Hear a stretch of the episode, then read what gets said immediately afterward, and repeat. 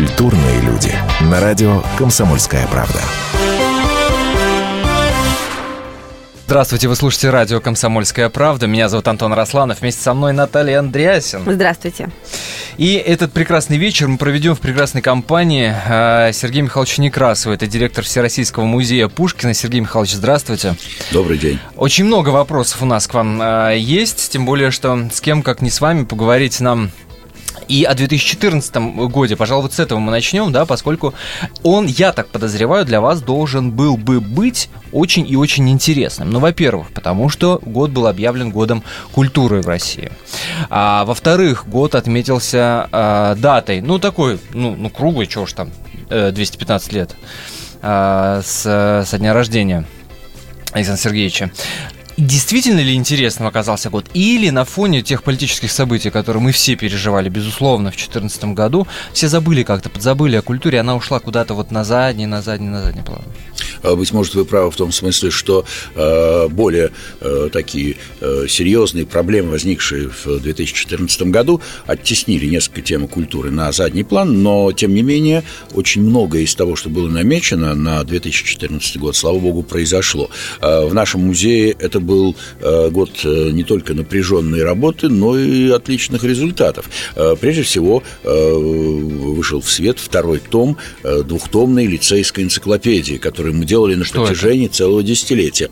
А вот представьте себе, каждый, кто интересуется лицеем, кто интересуется э, его историей, лицеистами, А таких в нашей стране много или мало? А вы знаете, не слишком много, хотелось бы побольше, но очень многие люди самых разных профессий иногда вдруг с интересом обнаруживают, что тот или иной человек, который, деятельность которого даже не обязательно связана с литературой или искусством, он оказывается воспитанником императорского лицея, того самого лицея, который был открыт в 1811 году и существовал вплоть до 1917 года. И, конечно же, издание вот этой двухтомной лицейской энциклопедии, первый том вышел как раз, когда было 200 лет императорскому царскосельскому лицею, а второй том только вот в начале прошлого 2014 года. Поэтому для нас это была очень важная работа.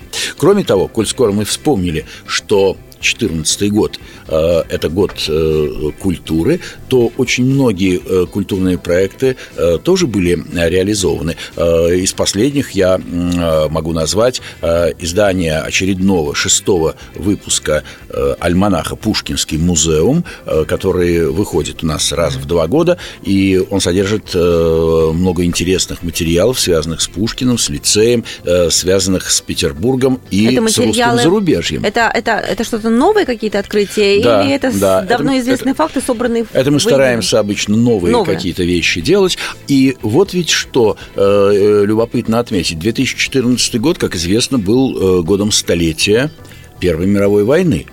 А так как мы с вами вспомнили, что лицей существовал до 1917 года, то нельзя не вспомнить, что э, воевать на э, поля Первой мировой войны пошли многие выпускники лицея. 37 да. человек погибло. Угу. И в лицее постоянно проходили панихиды по погибшим. Одним из этих погибших был совершенно замечательный человек, э, сын великого князя Константина Константиновича, э, князь Олег Константинович. И поэтому э, для нас было очень важно как-то отметить и это событие. А князь Олег Константинович был первый человек, который на свои собственные деньги э, к юбилею лицея, он тоже учился в лицее, был угу. выпускником 1930 13 года, 69 курса, он на свои деньги впервые создал уникальное издание. Это те факсимильные, э, факсимильно воспроизведенные рукописи Александра Сергеевича Пушкина, которые до сих пор э, никто не мог держать в руках. Они были в единственном экземпляре. Он тиражом в тысячу экземпляров, очень близко к оригиналу, великолепно сумел воспроизвести и разослал по всей России.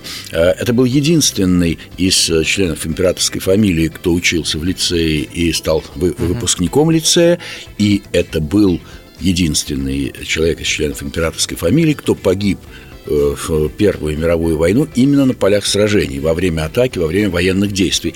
Поэтому мы в нашем музее открыли выставку, посвященную лицеистам на Первой мировой войне. Конечно, там много материала было посвящено князю Олегу. И сделали фильм. Фильм, который назвали «Князь Олег. Не хочу умереть без славы». «Не хочу умереть без славы» – это одно, одна фраза из одного из его писем, которые он отправлял в Петербург. И для нас это было очень важно и интересно. И нам, конечно, было приятно, что и на э, кинофестивале в Москве «Русское зарубежье», и на кинофестивале «Волоколамский рубеж», а рядом с Волоколамском как раз находилось имение вот великого князя Константина Константиновича, где князь Олег хотел быть похороненным, и он там э, был действительно похоронен mm-hmm. в 2014 году, что вот на этих фестивалях наш фильм был отмечен. Вероятно, э, непривычно звучит из уст директора музея ну наш да. фильм. Да, как, как минимум, скажем. Действительно, да. Но у нас уже сложилась некая традиция. Дело в том, что э, достаточно давно, э, уже больше 20 лет назад, э, нам захотелось рассказать о потомках Александра Сергеевича Пушкина. И если многих из них мы знали, из тех, кто живет в России, то те, кто живут в разных странах Европы, которые, люди, которые сюда не появлялись, они как раз оказались за пределами нашего внимания. И вот, начиная с конца 80-х годов, они э, стали нашими друзьями. Э, мы э, стали с ними общаться. И мы сделали, можно сказать, не побоюсь такого слова, сериал, посвященный потомкам Пушкина, которые живут в Англии, Франции, э, Германии, Швейцарии, ну, и в России, конечно, тоже. И я говорю об этом потому, что наш, это была инициатива нашего Всероссийского музея Пушкина. А, я напомню, что он старейший Пушкинский музей России. Мы отметили 135 лет совсем угу. недавно нашему музею в октябре прошлого года. С чем вас, конечно, и поздравляем. Спасибо. Да. Это, кстати, тоже 14 год, октябрь 14 года. Какой да. насыщенный оказался Да, очень насыщенный. Э, и вот по инициативе нашего музея мы захотели сделать этот самый фильм, и мы его сделали. Мы сделали этот фильм э, и э, сделали его совместно с такой студии, э, которая называлась «Лен Телефильм». Это была студия телевизионных фильмов, которая существовала в Петербурге на телевидении. Но получилось так, что первый фильм мы сделали, и э, студия обанкротилась угу. и исчезла. А талантливые люди, режиссеры, не операторы исчезли, не исчезли. Да. Что было делать? Тогда мы создали студию «Орион» при Всероссийском музее Пушкина, угу. призвали их в число э, сотрудников музея, а, и на протяжении, да, и на протяжении 20, ну, я не могу сказать, что я стал продюсером, я никогда не хочу брать на себя обязательства, которые трудно выполнить. Э, в какой-то мере, да, но этим занимались другие люди, а вот э, мне пришлось практически писать э, сценарий почти всех этих фильмов, так что Интересно, слушайте, получилась такая история. Мы сейчас прервемся на небольшую паузу. Напомню, Сергей Некрасов, директор Всероссийского музея Пушкина, у нас сегодня в гостях. Ровно через 4 минуты возвращаемся. Культурные люди. На радио «Комсомольская правда». Здравствуйте, я Елена Ханга. Приглашаю вас обсудить актуальные и злободневные темы, которым нельзя дать однозначной оценки. Мы ищем ответы на спорные вопросы вместе с экспертами и звездами в программе «В поисках истины». Звоните нам в прямой эфир на радио «Комсомольская правда» каждый вторник в 21 час по московскому времени. Культурные люди. На радио «Комсомольская правда». Что ж, мы продолжаем. Антон Арасланов, Наталья Андреасин в эфире радио «Комсомольская правда». Вместе с нами э, Сергей Некрасов, директор Всероссийского музея Пушкина. Э, Сергей Михайлович, э, если вернуться опять же к теме 2014 года, к будущим планам мы обязательно перейдем, но, так сказать, закрывая тему 2014 года, а, все это интересно, безусловно. И все это нужно, и это необходимая работа, кто бы в этом сомневался. Я и про фильмы, про ваши, да, и вот про, про то, что вы рассказали до а, ухода на перерыв. Но по мне так, если говорить о, об этой красивой дате 215 лет и подводить итоги 2014 года, главным итогом в отношении вот э, Пушкина, я бы считал, э, при всем уважении, да, э, даже не эту вашу работу, а э, результаты ВЦОМовского опроса, который показал, что с 99 -го года интерес к Пушкину вырос, если иметь в виду количество людей, которые так или иначе, изредка или часто обращаются к его произведениям. Вот что самый главный итог-то. По-вашему, почему это происходит? А вы это вообще такая? заметили? По идее, по идее, это наоборот должно быть, казалось бы, должно быть чем наоборот. Чем дальше, да? Чем, да, чем дальше от ну, всех ну, событий. Ну, прямая тем... логика нам подсказывает это, правильно же? А больше А тем более все говорят, потому что молодежь такая, ничем не интересуется, ничего Конечно. не читает и так далее, и так далее. Есть вот ваше ощущение. Этого. Давайте начнем с того, э, о, чем, о чем меня вскользь да, спросили, заметили ага, ли мы это. Да-да-да. Конечно, мы это заметили. Мы это заметили, потому что я вам должен сказать, что вот э, 27 лет я возглавляю Всероссийский музей Пушкина и имею возможность сравнить э, жизнь нашего музея, э, ну, не побоюсь этого слова, в различные исторические эпохи. Во всяком случае, ага. был Советский Союз, потом не стало Советского Союза и так далее, и так далее, и так далее.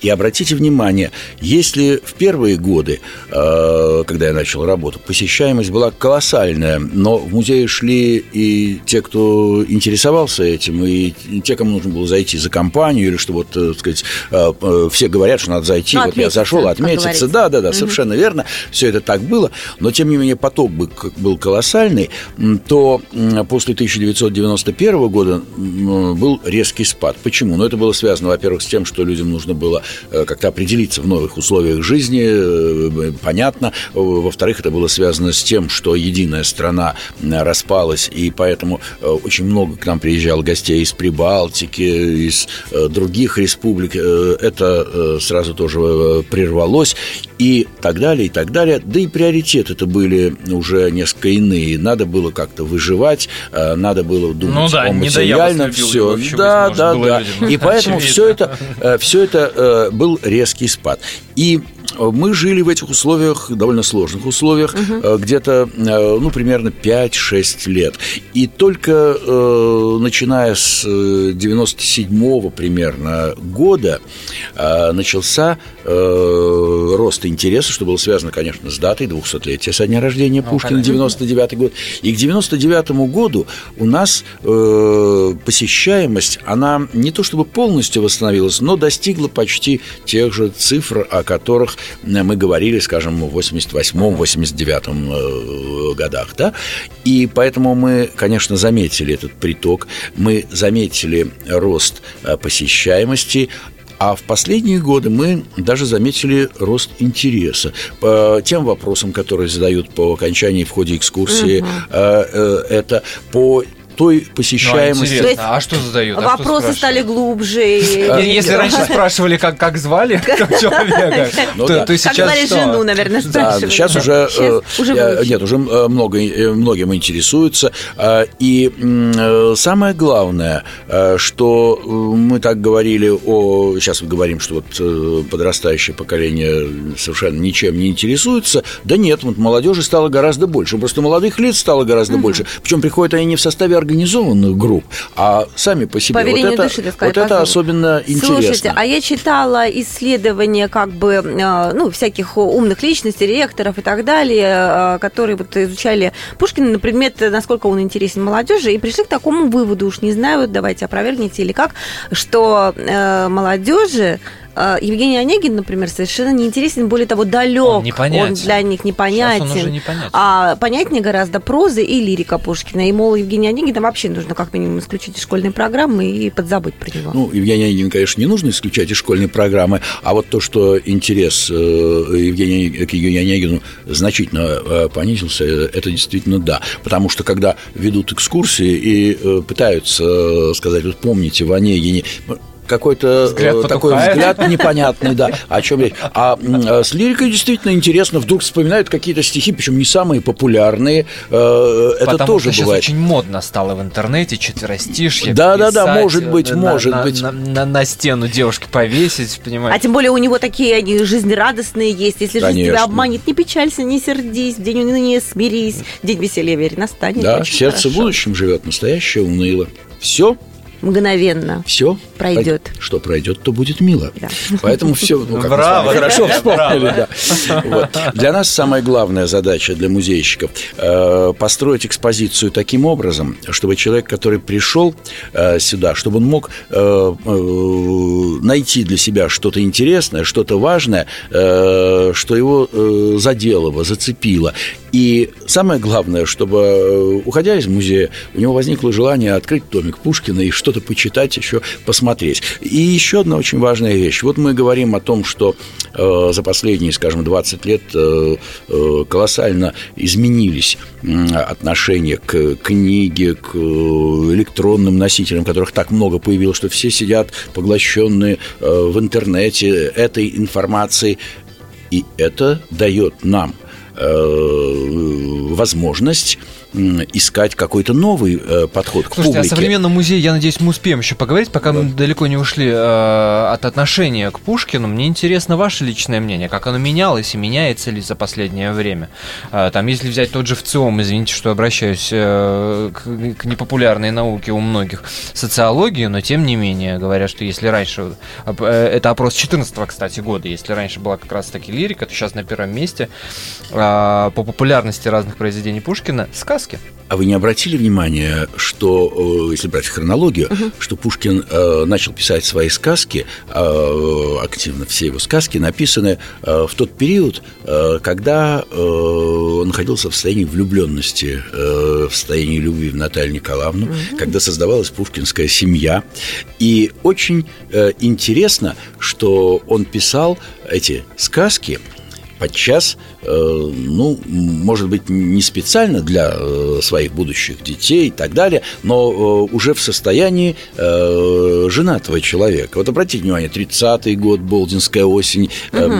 начинается в жизни Пушкина совершенно особая пора, как женитьба произойдет, не произойдет. Он в Болдине отрезан, он так много там написал, такое оказалось вынужденное сидение и так далее, и так далее, и так далее. Кстати, Болдин очень хорошее творческое место. Меня всегда поражало, э, что вторая Болдинская осень, отмеченная э, такими э, потрясающими произведениями петербургскими, чисто петербургскими, как поэма «Медный всадник» и «Пиковая дама», написана совсем не в Петербурге, а написана далеко от Петербурга. Что касается сказок, что касается сказок, то мне кажется, что в сказках сегодня пытаются вдруг найти то, чего не замечали раньше. Э, я, например, очень часто э, стал слышать такой вопрос, а правда ли, что в сказке о царе Салтане э, Пушкин отразил свои отношения с Натальей Николаевной и ее сестрами? Кто такая ткачиха, повариха, кто такая... Мне даже как-то Надо. поначалу это в голову не приходило. А потом я начинаю задумываться и смотреть, что здесь есть определенная логика, здесь есть определенная, наверное, какая-то правда в этом отношении. Во всяком случае, Э, должен сказать, что в нашем музее э, мы имеем превосходную коллекцию э, иллюстраций к сказкам Пушкина, лучших художников, прежде всего мироскусников, того же Билибина и угу. многих других. У нас есть очень интересные эскизы костюмов и декораций к оперным спектаклям по сказкам Пушкина. И когда мы стали делать и возить за границу наши выставки, посвященные сказкам Пушкина, они пользуются большим интересом большим спросом. Более того, я должен вам сказать, что за последние годы а, мы несколько раз, а, используя вот эти иллюстративные материалы, плюс еще работы художников Палиха, которые иллюстрируют сказки, мы несколько раз издавали сказки Пушкина. Они расходятся, эти книги, мгновенно и очень быстро. Вот последняя у нас э, была сейчас выставка «Перекрестный год России и Великобритании», у нас была выставка, э, посвященная лицейскому периоду жизни Пушкина. Э, там были рисунки лицеистов, материалы с Пушкиным угу. связанные, и была знаменитая картина Репина, о которой, я надеюсь, мы сейчас все-таки поговорим. Э, но помимо всего этого, э, мы отдельно возили еще сказки Пушкина и те самые материалы, э, те самые книги э, сказки Пушкина, которые были изданы на английском языке. И даже это э, имеет какой-то большой интерес. Хотя сюжет это сказок Пушкина, они интернациональные. Нельзя сказать, что вот только изобретение. Ну, изобретение. А поэтому э, бродячие, как говорят, сюжеты, да? Вот. Э, Но такой вот интерес, э, несомненно, мы отметили. Это очень любопытно. Продолжим после небольшой паузы, которая продлится каких-то 4 минуты. Сергей Некрасов, директор Всероссийского музея Пушкина у нас сегодня в гостях. Культурные люди. На радио «Комсомольская правда». Темы, о которых говорят. Небанальные точки зрения, мнения и факты. А еще хорошая провокация. Губин Live. Каждый вторник, четверг и пятницу после шести вечера по московскому времени на радио «Комсомольская правда». Культурные люди. На радио «Комсомольская правда». Что ж, мы продолжаем. Это программа «Культурные люди». Наталья Андреасина, Антон Арасланов в студии, как обычно. И, как необычно, и от этого тем более приятно, Сергей Некрасов, директор Всероссийского музея Пушкина, сегодня у нас в гостях. А, год литературы. Год литературы а, начинается у нас в 2015 году. А, собственно, уже начался, начинается. И я так понимаю, что у вас э, с грандиозного мероприятия он начнется. Э, да, конечно. Красивого мероприятия. Э, вы знаете, это, собственно, мероприятие не мы придумали, а нам предложила сама судьба, сама история. Э, никто, наверное, не будет спорить о том, что золотой век русской литературы начался с Александра Сергеевича Пушкина, а когда Александр Сергеевич Пушкин был провозглашен великим поэтом, э, э, по этому поводу есть совершенно точная дата. Это было 8 января 15 года. Поэтому сейчас мы празднуем празднуем 200-летие знаменитого лицейского экзамена 8 января 1815 года. Как вы любите красивые даты. Да, мы народ датский, это есть. Да, неизбывная вот эта вот любовь. Нет, ну представляете, 200 лет знаменитого лицейского экзамена, э, когда Державин провозгласил Пушкина э, великим поэтом. Ведь э, вернувшись к себе на Фонтанку, в свою городскую усадьбу, это тоже часть нашего музея, мы сделали, закончили эту работу четверть века на это это у нас э, ушло, но тем не менее вот закончили в прошлом году полностью реконструкцию Державинской усадьбы. Так вот, Державин вернувшись... Она тоже открыта? Да, это mm-hmm. очень э, посещаемая, очень интересная часть нашего музея. Если хотите поподробнее, потом можем рассказать. Могу говорить э, очень долго на эту тему. Но я хотел сказать, что вернувшись после лицейского экзамена, Державин, во-первых, потребовал, чтобы Пушкин прислал ему автограф своего стихотворения, и тот старательно переписав воспоминания в Царском селе, послал это в дом Державина, а молодому э, писателю, хотя так странно говорить молодому, имея в виду Сергея Тимофеевича Аксакова, мы знаем его очень пожилым, да, и да, портрет, да, тогда он был совсем молодой, так вот Аксакову, который пришел в гости к Державину, был восторженным почитателем, Державин сказал э, о том, буквально его слова, что Пушкин уже в лицее перещеголял всех писателей, потому что действительно э, Державин понял, как великий поэт и пророк, он понял, что начинается новый этап литературы. И вот он, этот самый новый этап. И, конечно, когда отмечали столетие лицея в 1911 году, то э, лицейское Пушкинское общество заказало художнику Репину э, картину, где бы был изображен этот момент. И вот угу. это лицейское э, торжество, первое поэтическое торжество Пушкина, э, на наш взгляд, вполне можно отмечать как начало э, года литературы, тем более, что что это январь, действительно, и мы э, так и решили сделать. Э, я должен сказать, что 8 января – это старый стиль, соответственно, 21 января 21. новый, а поэтому нам бы хотелось ни ту, ни другую дату не упустить, и поэтому 8 января мы уже начали этот праздник. То начали... начали отмечать, да? Да, да. Э, но мы понимали, что в нашей стране у нас сейчас праздники, поэтому праздники очень... делать затяжными, долгими. Да, и очень трудно людей как-то оторвать от этого праздничного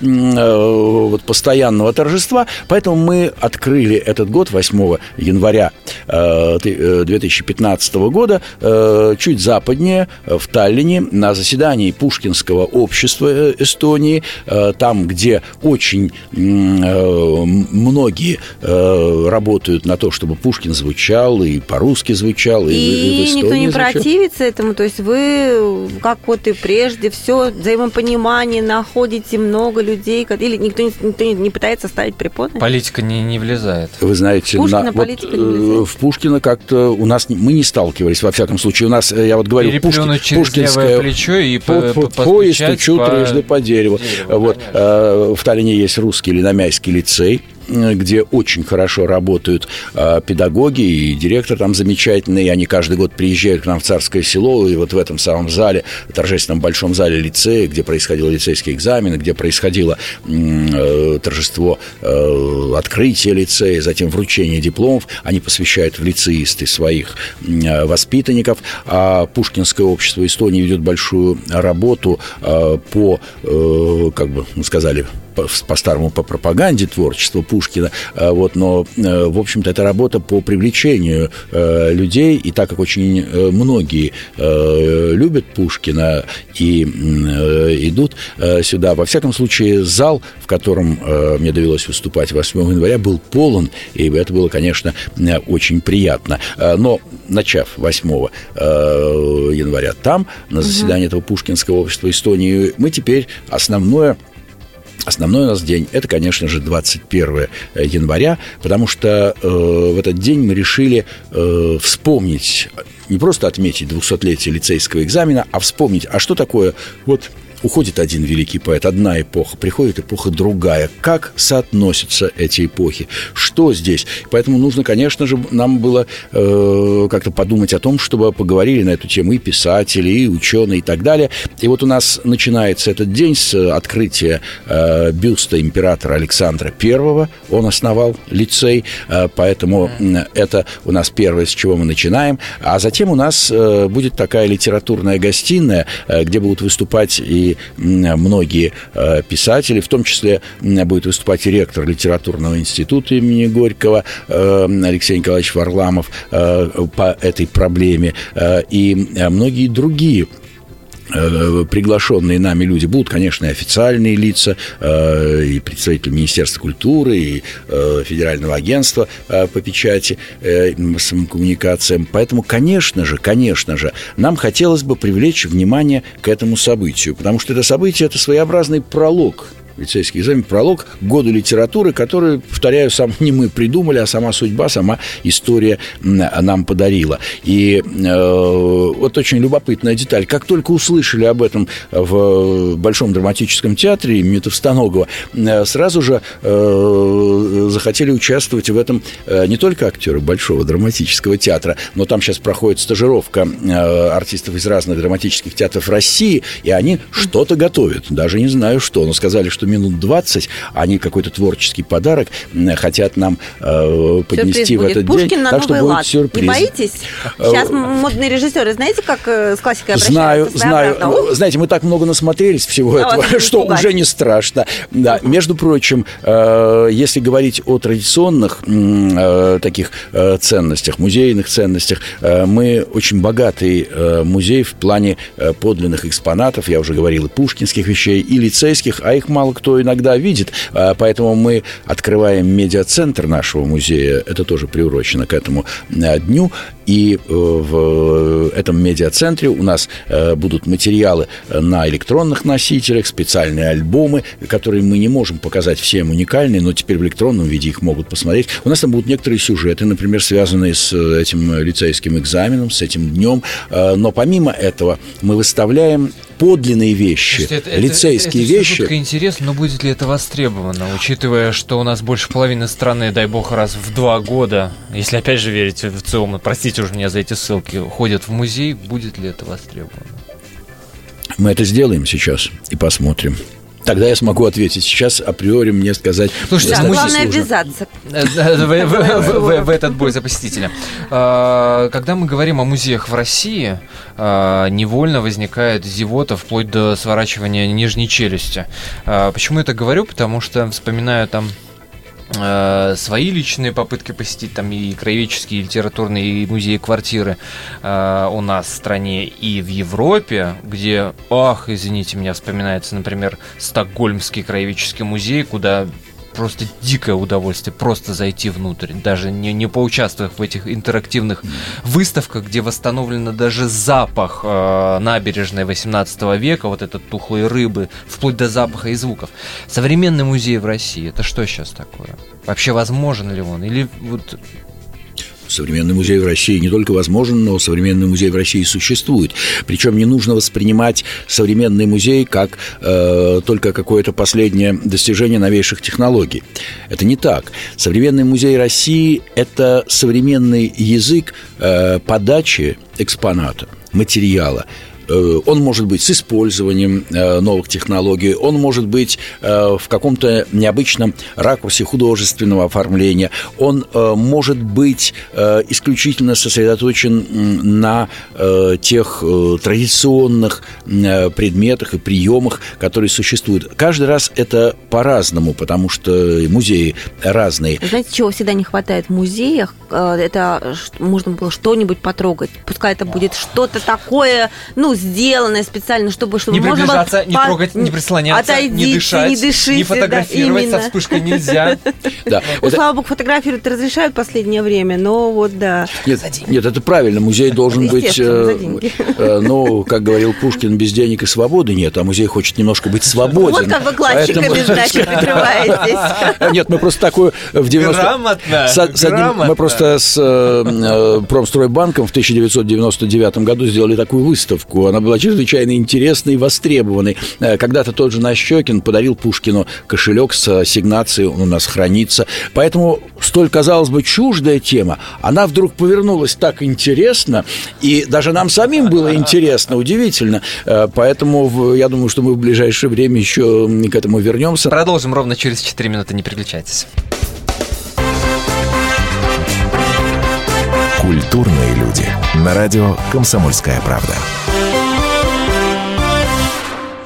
Каждую субботу с 16 до 17 часов на радиостанции «Комсомольская правда» я, Леонид Альшанский, почетный адвокат России, веду передачу «Народный адвокат» и отвечаю на ваши вопросы по проблемам административного права, ГАИ, таможенник, пограничник, гражданского права, дачной амнистии, земельных отношений, обманы страховых компаний. Обо всем этом вы услышите в наших передачах каждую субботу с 16 до 17 часов.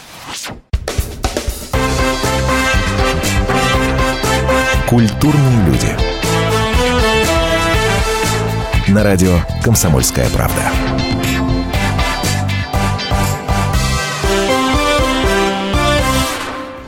Сергей Михайлович Некрасов, директор Всероссийского музея Пушкина, сегодня в гостях у программы «Культурные люди». Что ж, мы продолжаем.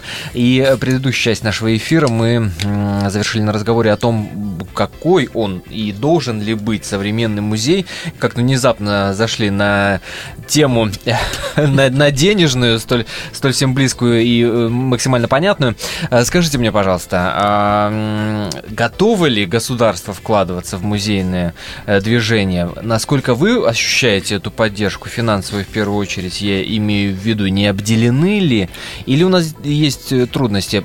У нас принято роптать в отношении вот культуры и музеев, в том числе, что никакой поддержки, никаких денег. А судя по бодрости вашего голоса, вы в этом смысле чувствуете себя достаточно комфортно.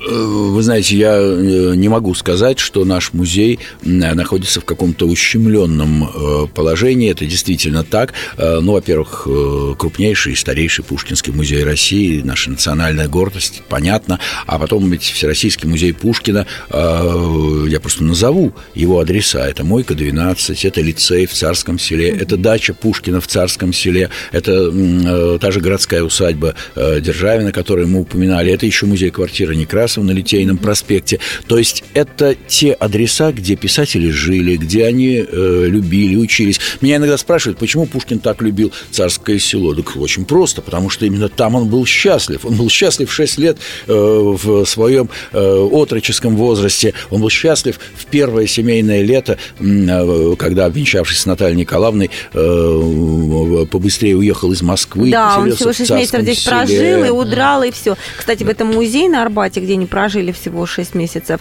там нет ни одной настоящей вещи. Это не совсем так. Ах, прячут, значит? Э, нет, нет, они даже выставлены некоторые. Я это знаю, я это знаю очень хорошо, потому что пять пять э, подлинных личных вещей Пушкина, а я вам уже говорил, что практически все вещи находятся в нашем музее, там да, э, да, выданы да, да. на, на временное хранение, они там настоящие вещи. Так что эти настоящие вещи есть. Слушайте, а как вам кажется, Пушкин одобрил бы то, что сейчас у нас с языком происходит? Понравилось ли бы ему?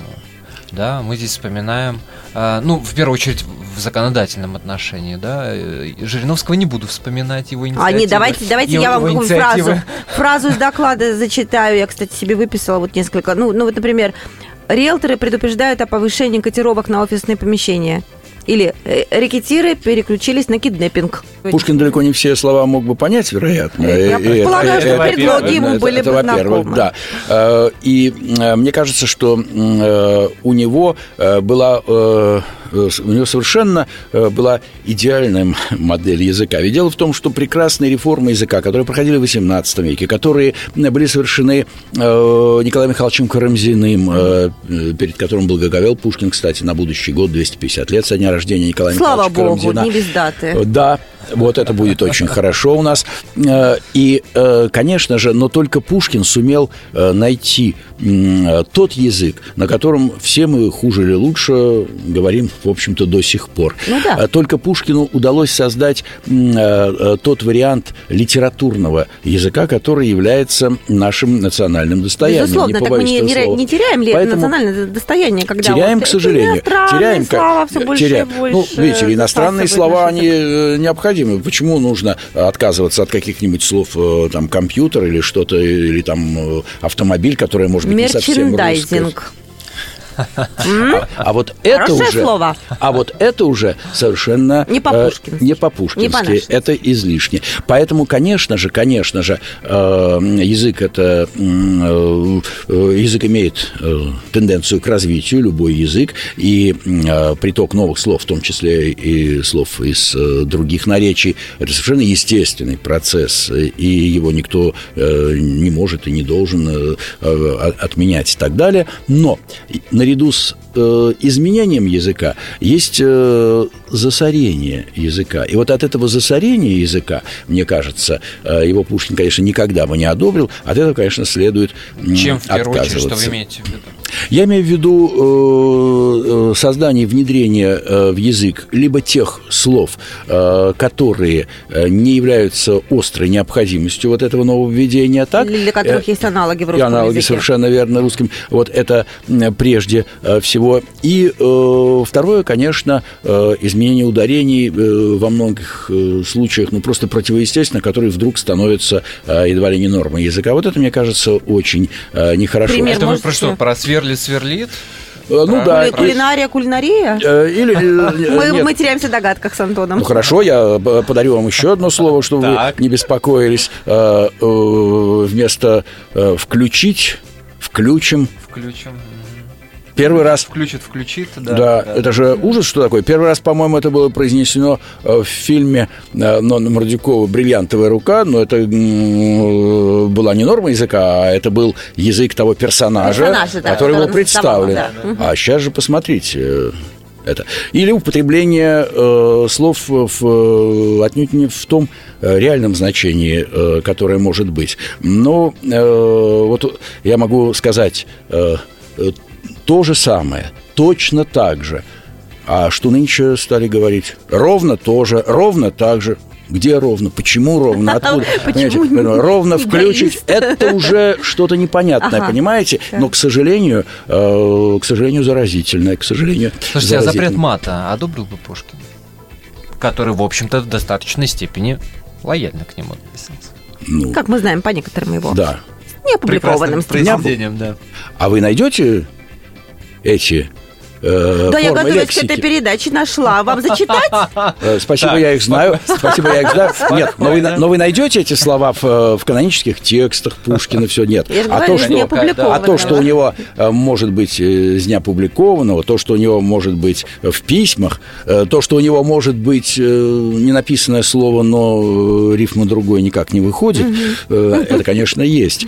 Поэтому дело все в том, что Пушкин не мог употребить ненормативную лексику в классическом тексте, он не мог употребить э, ее в разговорах, э, даже в разговорах э, с определенными э, лицами в салонах и так далее, и так далее, там при дамах, да, избавилах и так странно. далее, но если существовала лексика в определенных э, других условиях, э, то он ее хорошо знал. Так вы разделяете запрет э, нецензурной этой самой лексики в кино, который, закон о котором приняли в прошлом году? Э, э, запрет о том, что запрет нецензурной лексики, конечно же, это мы поддерживаем, но в каждом случае нельзя доходить до каких-то невероятных, э, так сказать, поисков э, вот э, того ненормативного слова, которое нужно запретить. Иначе действительно у нас получается вещь довольно странная, когда мы должны...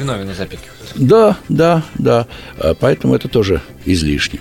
Или когда Левиафан должен выйти э, с пустотами. Ну да, в другом варианте. Да, да. да. И, мы, и мы три угу. месяца этого варианте. ждем, когда он да, выйдет. Да, именно поэтому не можем его посмотреть. Конечно. Уже все посмотрели, все премии получил, мы никак не можем. Как говорил один э, сотрудник нашего музея э, из хозяйственной части, э, он говорил, э, все должно быть по уму.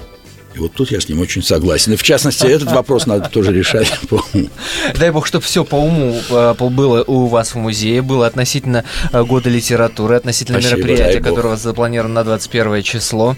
Нам было с вами интересно, не знаю, как вам. Спасибо вам за то, что нашли время пообщаться с нами, побеседовать.